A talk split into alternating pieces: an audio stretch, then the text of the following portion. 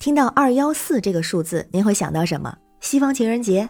有人说我不过西方情人节，我是南方人。哎，那我也不过，我是北方人，最近在南方。你好，我是天晴。那如果是在和语言文学打交道的人群中，也常常会提到二幺四，但是它和情人节完全没有关系，一点都不浪漫，因为它只是普通话的一个调值。那为了让它不被二月十四号情人节给比下去，所以在这个圈子里的人也小范围的给二月十四号这个二幺四冠上了一个新的节日，叫做赏声节。咱先看这怎么回事儿哈，先说这个调值，普通话主要四个声调嘛，一声是阴平，二声阳平，三声就是赏声，四声是去声，就是咱们常说的阴阳赏去。那这些声调呢，主要又是由音高来决定的，所以它实际的读法在标记的时候就会采用一个所谓五度标记法。你可以想象有左右两列数字，从下到上都是一二三四五，左边这一列呢是这个声音的开始，右边这一列是声音的结束。所以您听这个数字就知道了哈。普通话的一声是高高平平，所以数字标记就是五五。比方说天就是一声，还有像我的家乡天津都是两个很高的声音在普通话里边，但是用天津话读就不这么说了。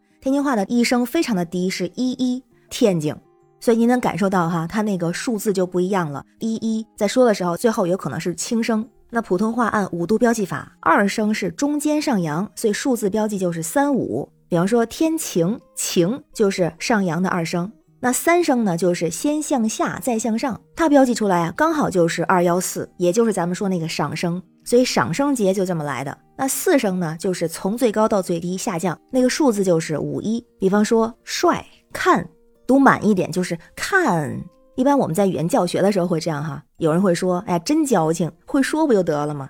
你别说，还真是。因为我是学语言学专业，在刚接触的时候，如果只是看调值，就感觉好像只能唱出来，快忘了怎么说话了。所以像我们在做国际中文教育的时候，不会告诉外国人这个具体调值数字是什么，不然他们更得跑调。但是今天咱们不是为了研究语音，不是研究语言，也不是人家播音专业的发声练习，是和您分享一下我非常喜欢的一种说法。就和这个二幺四的样子有关，它看起来就是先向下后向上的一个对勾。如果类比，就会想到一个词叫做先抑后扬。觉得如果人生是先抑后扬，那也许是最好的体验。这怎么说呢？因为一生高高平平，二生起点不错，还一直上扬。如果当成生活的曲线，至少这样的事情没有发生在我的身上，在我身边很多人身上都没有发生过。而四生是一路向下，这样的生活轨迹，谁也不希望拥有吧。所以剩下来的这个二幺四赏生的调性，也许就是一个沉浮过后精彩的人生缩影。咱们先说历史上非常有名的，曾经看过有人拿秦孝公来举例子。公元前三百六十一年，秦孝公二十一岁，但是他如此年轻的身体里面就充满了一种压抑的、低沉的、悲愤的东西。因为在那一年，他从他的父亲手中接过了一个烂山芋，就是当时的秦国政府力量衰竭，社会矛盾激化，民间私斗成风，经济还处于崩溃的边缘。而当时的秦国之外，河西之地被魏国强占，当时西北蛮夷戎狄也是虎视眈眈，好像这些国家活着的意义就是吃饭、睡觉、打劫秦。那时候，先祖秦穆公的辉煌早已不在。到秦孝公之前的几代秦王的时候，大片土地被劫掠，最后只剩下陇山以东、洛河以西、秦岭以北的渭河平原一点狭小的国土，眼看就要灭亡。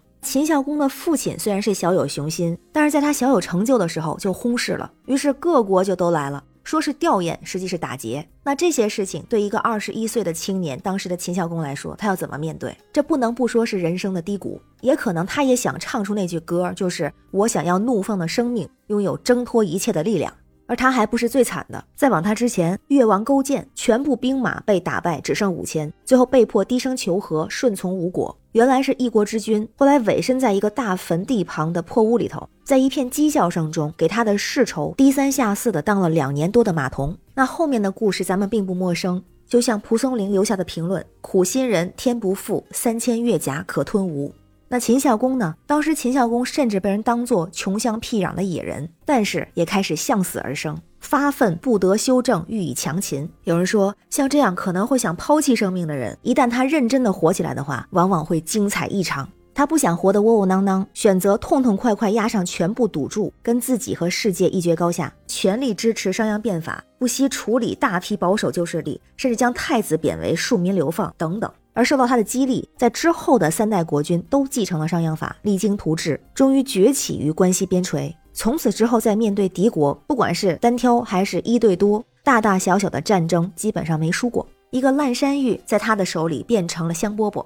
而在一百五十多年之后，他的一个子孙叫做嬴政，自称秦始皇，建立了后世中国的基础，统一了山河、语言、文字和度量衡。这是不是典型的先抑后扬、对勾的形状？而这样的故事不是古代独有，不是贵族特有，不是某个层级的人独有，它没有时间之分，没有地域之分，没有行业之分。如果说他们离我们远，那离我们近的普通人的事情绝不少见。就拿最近的来说，像热聊的电视剧《狂飙》过后，大家大爱的张颂文老师，先是在报考电影学院之前就经历过很长时间的迷茫和沉浮。据说他做过印刷厂的工人，做过服务员，做过导游等等。考电影学院的时候，已经比其他同学大七八岁了。但沉浮之后，他找到了方向，于是走上了自己开始上扬的路。但这段路自然不那么平坦。走上演艺之路之后，也总是无名小卒。大家现在对他说的这句话一定不陌生，就是他说过几年的时间被导演拒绝过八百多次。于是很多人一下子带入了自己，因为他所经历的苦，就像是现实生活中很多的普通人一样，能够真正的体会到生活的不易。中国合伙人里有一句话：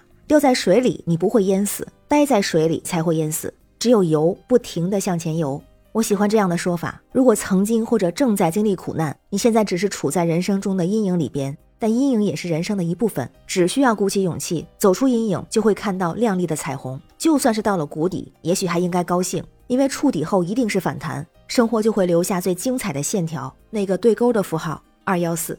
那您愿意拥有这样先抑后扬的人生吗？二月十四号您过节吗？都欢迎在评论区留言，咱们一块儿聊。我是天晴，这里是雨过天晴。有很多的听友一直非常的支持和鼓励天晴，非常感谢大家。那需要跟您说明的是，接下来的几天时间，天晴需要外出参与平台的一些活动，安排比较密集，所以会暂停几期节目的播出，几天后再和您相约。感谢您的关注、订阅、点赞和留言，也欢迎加入天晴的听友群，绿色软件汉语拼音天晴下划线零二幺四，愿您每天好心情，拜拜。